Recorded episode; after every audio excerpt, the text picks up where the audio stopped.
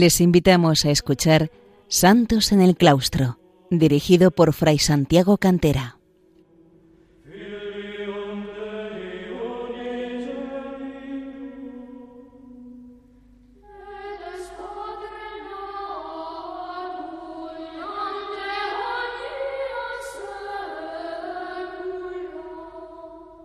Bienvenidos, queridos oyentes de Radio María, a un programa más de Santos en el Claustro, el programa que con mi hermana Margarita venimos dedicando a los santos y a las santas que han brillado en la vida monástica a lo largo de los siglos, fundamentalmente desde el siglo IV hasta nuestros días.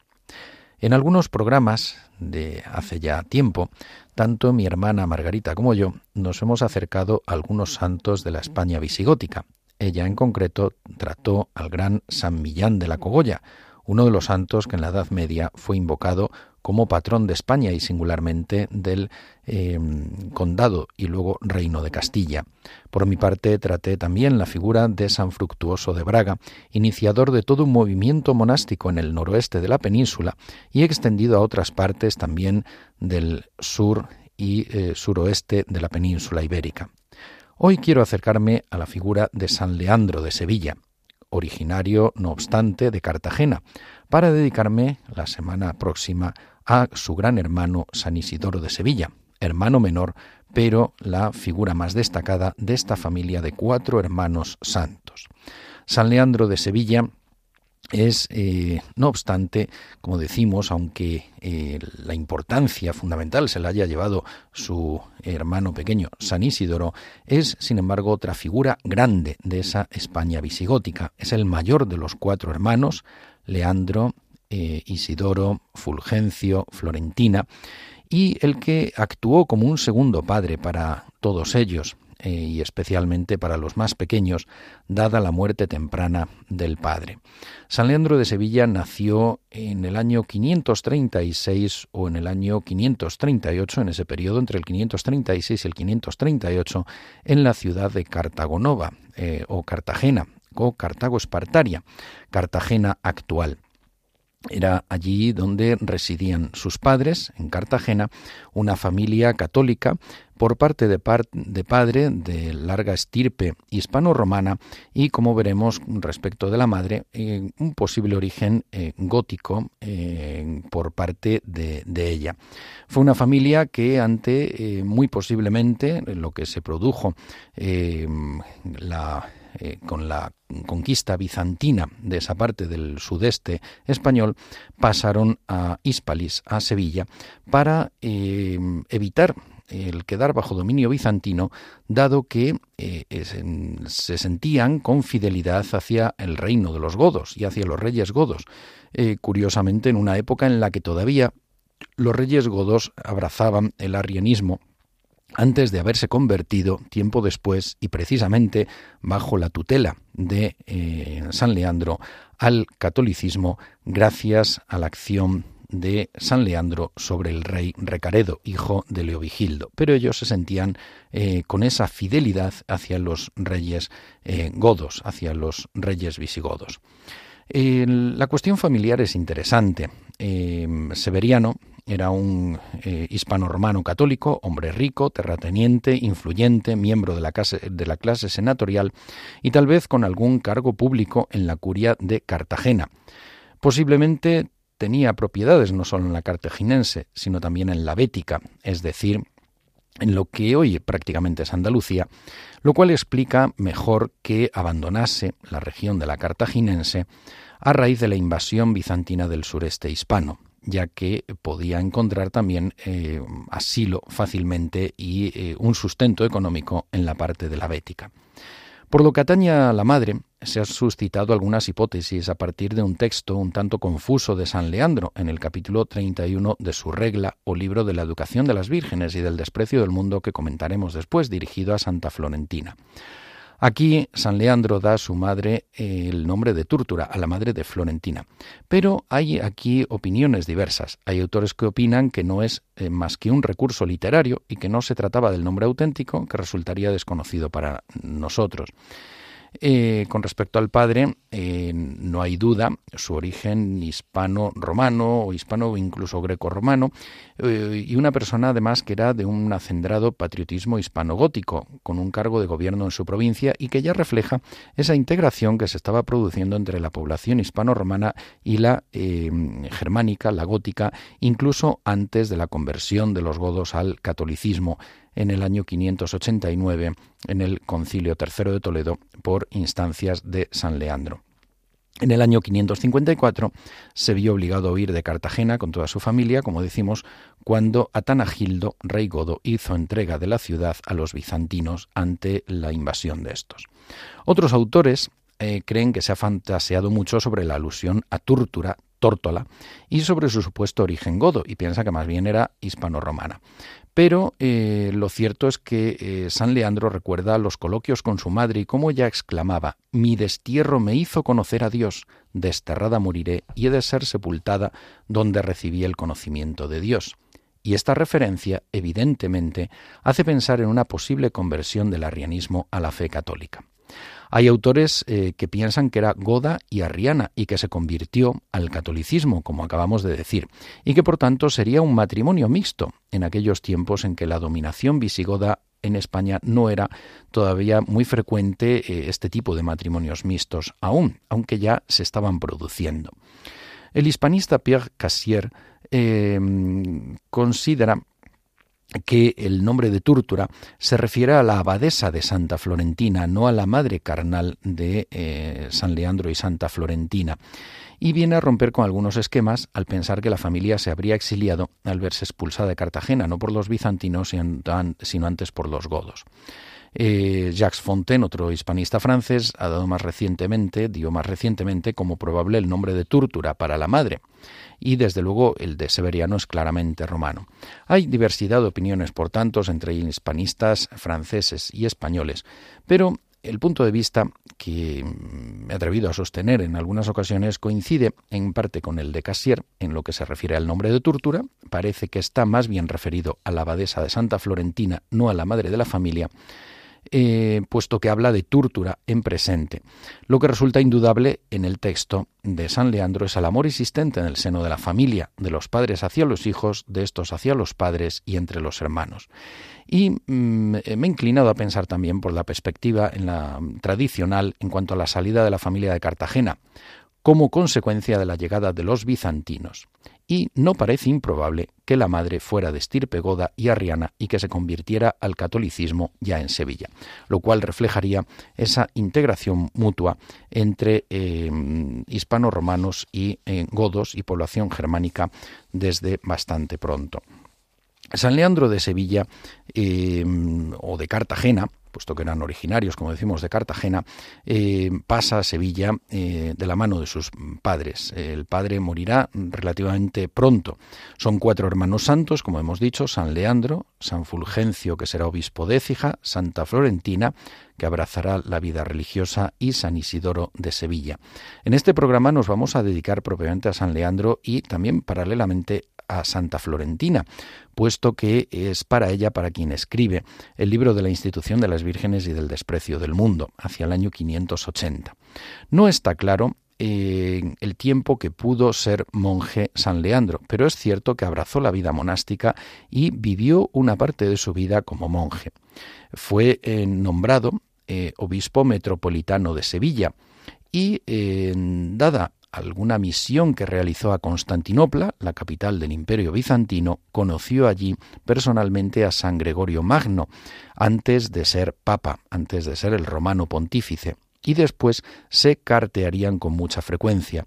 Es muy importante e interesante la relación epistolar que existe entre eh, San Gregorio Magno y San Leandro de Sevilla, y reflejo de la amistad entre ellos. Es más, parte de los acontecimientos sucedidos en la España visigótica con relación a la rebelión de Hermenegildo, hijo de Leovigildo, contra su padre, el rey legítimo, y de la muerte de San Hermenegildo, eh, muerte como mártir de la fe cristiana, eh, se refiere en parte de los datos que tiene San Gregorio Magno y que relatará en, los libros de los diálogos, se eh, deben al conocimiento que le posibilitó San Leandro de Sevilla.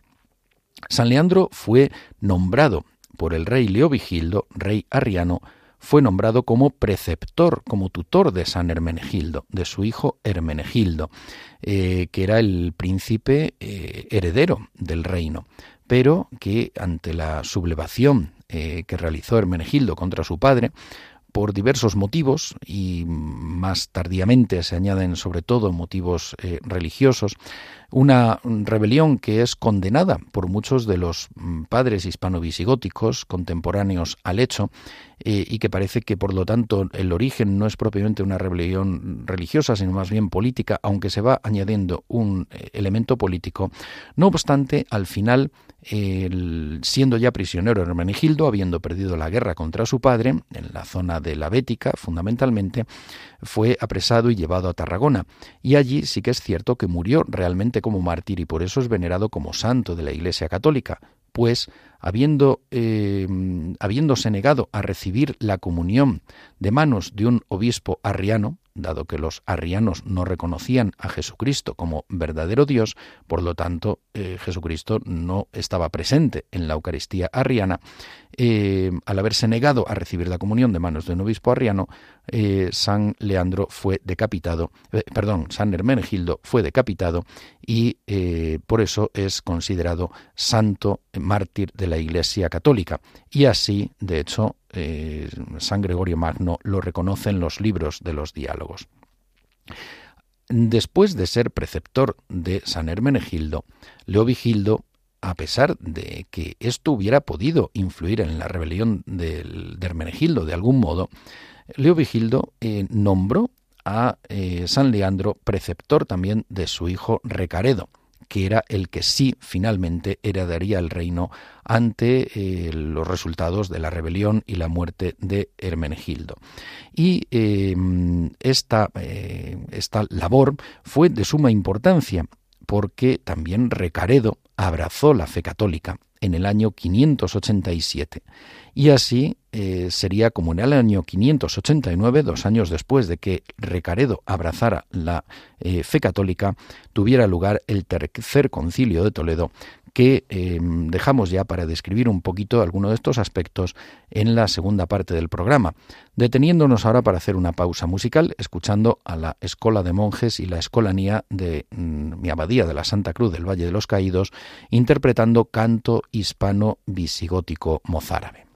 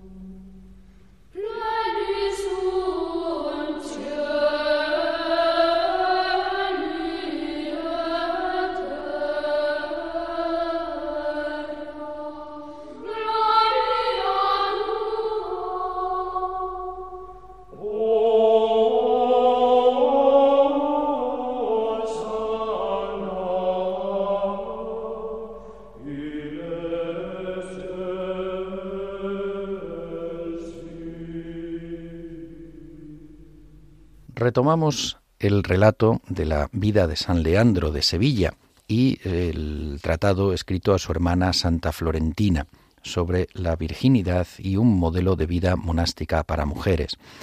Eh, San Leandro, decimos, presidió el tercer concilio de Toledo del año 589, en el que tuvo lugar la conversión de los visigodos eh, al catolicismo, encabezados por el rey Recaredo, eh, abandonaron la fe arriana y abrazaron el catolicismo. Este es el nacimiento de la que ha sido denominada la Unidad Católica de España. Y esta unidad entre hispanoromanos y visigodos, eh, gracias a la fe católica, en ese espíritu de caridad de Cristo, hizo posible eh, una plena integración entre las dos poblaciones. Si Leovigildo había alcanzado la unidad eh, política y territorial, Recaredo alcanzaba ahora la unidad religiosa, que facilitaba mucho más el acercamiento de las dos poblaciones del reino. Y a mediados del siglo VII, el rey Recesvinto llevaría a cabo la plena unificación jurídica con el eh, Liber Judiciorum o Liber Judiciorum, el libro de los jueces, o Lex Visigotorum, la ley de los visigodos. San Leandro de Sevilla, protagonista de este tercer concilio de Toledo, em, lo clausuró con un bellísimo sermón en el que habla de la unidad eh, que favorece la caridad de Cristo. Em, pero nos vamos a fijar ahora en el libro de la institución de las vírgenes y del desprecio del mundo, escrito hacia el año 580 para su hermana Santa Florentina. Es más un tratado sobre la virginidad y la vida religiosa que propiamente una regla eh, normativa, y enlaza con la tradición patrística sobre la virginidad.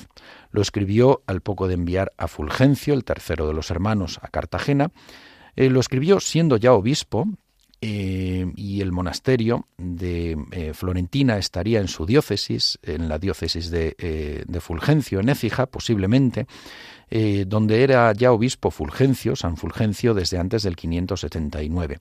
Y la ocasión con que lo escribió fue la profesión monástica de Florentina. Se lo hizo eh, este librito lo redactó como regalo y dote de sus bodas con Cristo. San Leandro considera también el tratado como una herencia de padre a su hija y hermana, eh, puesto que ya hemos dicho que San Leandro ejerció como un segundo padre de la familia ante la temprana muerte del padre de esta, eh, de la familia Severiano. Lo escribió antes de marchar al destino a Cartagena y en embajada a Constantinopla también, hacia el año 580. El tratado consta de dos partes. La primera es una extensa introducción doctrinal y la segunda es la aplicación pragmática de las virtudes y la disciplina monástica. Entre las posibles fuentes se encuentran las patrísticas, eh, que trataban sobre la virginidad, Tertuliano, San Cipriano, San Ambrosio de Milán, San Jerónimo, San Agustín, Juan Casiano. Parece que conoce el de laude virginitatis o Virginitatis de Osio de Córdoba y el Anulus eh, eh, de Severo de Málaga, pero también es eh, tampoco es seguro del todo. San Leandro en realidad da un sello personal al pensamiento tradicional y no cita normalmente las fuentes. Para él el ideal de la virginidad nos lo refleja viendo a la Virgen consagrada como esposa de Cristo, Cristo es también el amigo, el hermano, la herencia y el premio de la Virgen consagrada. La virginidad es también un don inefable de cara a la eternidad. Las vírgenes son primicias ofrendadas del cuerpo de la Iglesia y ofrece además el modelo de la Virgen María como cima y modelo de la virginidad, madre de incorrupción. Como pautas de vida establece una serie de cautelas hacia el mundo y hacia los varones y resalta el valor del pudor. También señala que la Virgen ha de servir y amar a las hermanas de comunidad. Es una comunidad de monjas mm, de vida consagrada, una comunidad monástica femenina. Entre las virtudes destacadas resalta la modestia, la humildad, la paciencia, la caridad. recomienda desde luego la oración y la lectura espiritual, la lección divina se muestra muy moderado en el orden de las penitencias y según la capacidad de la salud de eh, cada monja. También em, sostiene la, la conveniencia de la estabilidad en el monasterio, así como la comunidad de bienes entre las hermanas, es decir, que todos los bienes sean comunes para toda la comunidad. Podemos eh, resaltar algunos de los aspectos eh, que, nos, que se nos muestra. Eh, San Leandro de Sevilla dice que el tesoro mayor que hay que buscar se encuentra en lo alto, en los cielos, y tanto más bella y excelente es la virginidad que después de pisar y repudiar los placeres del mundo, conservando en la tierra la entereza de los ángeles, se granjeó la herencia del Señor de los ángeles, dirigiéndose así a eh, su hermana. Y así la herencia de la virginidad es el Señor, como se ve en el Salmo 15 y en el Salmo 118. La virginidad ha encontrado, dice él, la merced de tantos beneficios en el único y solo Cristo. Él es el verdadero esposo, es un hermano, es un amigo, es tu herencia, es tu premio, es tu Dios y Señor. En Él tienes al esposo a quien debes amar. Eh, Cristo ha dado como dote a la Virgen su propia sangre, dice San Leandro, y cuanto más espléndida es la merced de la dote, tanto más sin medida es el amor. La virginidad es, como decíamos antes, don inefable, y lo describe así, es don inefable, oculto a las miradas, cerrado a los oídos, infranqueable al entendimiento. De este modo, eh, señala San Leandro, la Virgen participa ya de la gloria de la incorrupción que en su plenitud se dará después de la resurrección del cuerpo. Y también conservan además las vírgenes consagradas la incorrupción original del hombre previa al pecado original. Las vírgenes son también, dice él, las primicias ofrendadas del cuerpo de la Iglesia, la oblación grata a Dios y consagrada en el altar sagrado, sacada de toda la masa del cuerpo de Cristo. Y gracias a su profesión monástica y virginal y a su fe, toda la Iglesia ha obtenido el título de Virgen, pues ellas son la parte mejor y más preciosa de la Iglesia por haber consagrado la integridad de su cuerpo y de su alma a Cristo. Y por eso les espera una gran gloria futura. Nos dice con respecto a la Santísima Virgen María algo bellísimo. La define como la cima y modelo de la virginidad, madre de incorrupción, que engendró a las vírgenes con su ejemplo sin perder su integridad, les, las alumbró con su enseñanza y no conoció el dolor y dice auténticas maravillas de la Santísima Virgen María, eh, poniéndonos en línea así con también otro gran padre de la eh, España visigótica, como es San Ildefonso de Toledo, defensor de la virginidad perpetua de María. San Leandro desea a Santa Florentina que viva con Cristo y confía en que ella será su intercesora también ante Cristo. Tú, mi defensa ante Cristo, tú, carísima, mi garantía, tú mi víctima sagrada, por la cual no dudo que expiaré el aluvión del pecado. Tu amor a Cristo será mi gracia de perdón. Compadécete, hermana mía, no solamente de ti, sino de mí. Y la Virgen María aparece aquí como intercesora muy especial de las vírgenes y de todos los hombres, y de Santa Florentina y San Leandro en, concreta, en concreto, reflejando el valor del célibe consagrado, del monje y de la monja para el resto de los hombres, no sólo para su salvación personal propia, y para su gozo propio del Señor, sino también para el bien de todos los demás, reflejando además así la noción del cuerpo místico de Cristo. La Virgen, señala San Leandro, debe agradar a Dios, no al mundo. Dios estableció el matrimonio para que hubiera vírgenes, pues las vírgenes nacen de los matrimonios y éstos participan de la integridad a que ellas se consagran. San Leandro después presenta una imagen un tanto negativa del matrimonio de la mujer, propio a veces de la época, pero eh, no obstante también eh, nos está dando otras pautas muy positivas del matrimonio. La Virgen no anula el sexo, sino que lo domina. La Virgen no casada se equipara a los ángeles. La Virgen lo que concibe son virtudes, que para ella serán como los hijos, y es una concepción que viene del cielo, del Espíritu Santo. Con una sola concepción del Espíritu Santo alumbra siete hijos, la virginidad, la paciencia, la sobriedad, la humildad, la templanza, la caridad y la castidad. Las vírgenes poseen así un lugar eminente en el reino de Dios. Y la Virgen y la buena casada deben vestir no con grandes adornos, sino con vestidos decorosos y sencillos, y sobre todo que destaquen por sus buenas costumbres y su castidad. Entre algunas de las pautas morales, eh, señala también eh, que la Virgen sirva a las demás vírgenes y especialmente a las enfermas. Eh, debe hacerlo con solicitud y delicada atención, como a Cristo mismo enfermo, porque estuve enfermo y me visitasteis, y como Él cargó con nuestras dolencias y trabajos, atendiendo a las enfermas con verdadera compasión. Debe amar a quien le ame y también a quien le haga mal, y así amar más que lo que es amada, devolver bien por mal. La Virgen debe ser pudorosa, porque el pudor es como la madre que alimenta todas las virtudes de la Virgen, dice San Leandro. El pudor protege a la Virgen. Que la Virgen soporte también a quien la calumnia, que la Virgen no calumnie a nadie, que no sea soberbia, que vista vestidos que mantengan su inocencia ante Dios, que no atraigan las miradas de los hombres, que cubran su cuerpo, sirvan para velar el pudor original, la defensa del frío y no exciten la concupiscencia. Que la Virgen sea humilde según el modelo de Cristo, su esposo. No temas su condición de Dios para imitarle, sino más bien considera que debes imitarle por ser hombre, pues él practicó y enseñó que es factible el cumplimiento del deber, dice. Añade también que la Virgen sea paciente, eh, habla de la abstinencia de las vírgenes, como decíamos, em, eh, sin, sin, penitencias especialmente austeras y distinguiendo también entre quienes puedan hacer más y quienes puedan hacer menos, que acepte los alimentos comunes de sus compañeras, que no murmure de las demás, que lea y ore continuamente, distribuyendo las horas y las tareas de manera que a la lectura siga la oración y a la oración suceda la lectura. Si hay que hacer algún trabajo manual o en la refección, que se procure que otra lea.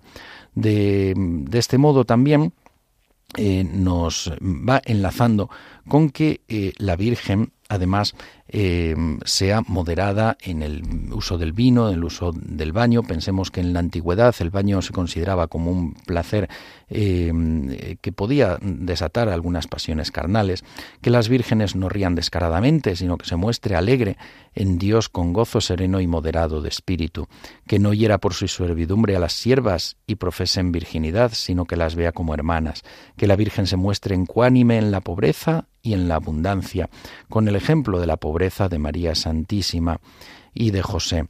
Eh, nos habla también de algunas prácticas eh, acerca del uso de la carne eh, para la comida, que huya de la vida particular, el valor de la estabilidad, la vida en común, la discreción de la superiora con cada una, viendo lo que necesita cada una, que la Virgen no posea peculio en el, en el monasterio, que no jure y que siempre diga la verdad y que eh, la Virgen no converse a solas eh, con otra o con otro y no desee volver al mundo, aludiendo así a la vocación religiosa, no te, ha de, halagar la idea de volver con el tiempo al país natal de donde no te hubiera sacado Dios si hubiera querido que allí habitaras, pero porque previó que sería conveniente a tu vida religiosa, con acierto te sacó como Abraham de la Caldea y a Lot de Sodoma. Eh, se ve además que el religioso, la religiosa intercede por otros, por todos los demás hombres, y el gran amor existente entre la entre los cuatro santos hermanos de la familia. Bien, hemos hecho esta semblanza, hemos ofrecido esta semblanza de San Leandro y también de algún modo eh, de esas recomendaciones que ofrece especialmente a su hermana Santa Florentina. A ellos nos encomendamos y les encomendamos y les recordamos que pueden también escuchar el programa en el podcast y que pueden escribir si lo desean a santos en el claustro arroba radiomaria.es. Que Dios les bendiga.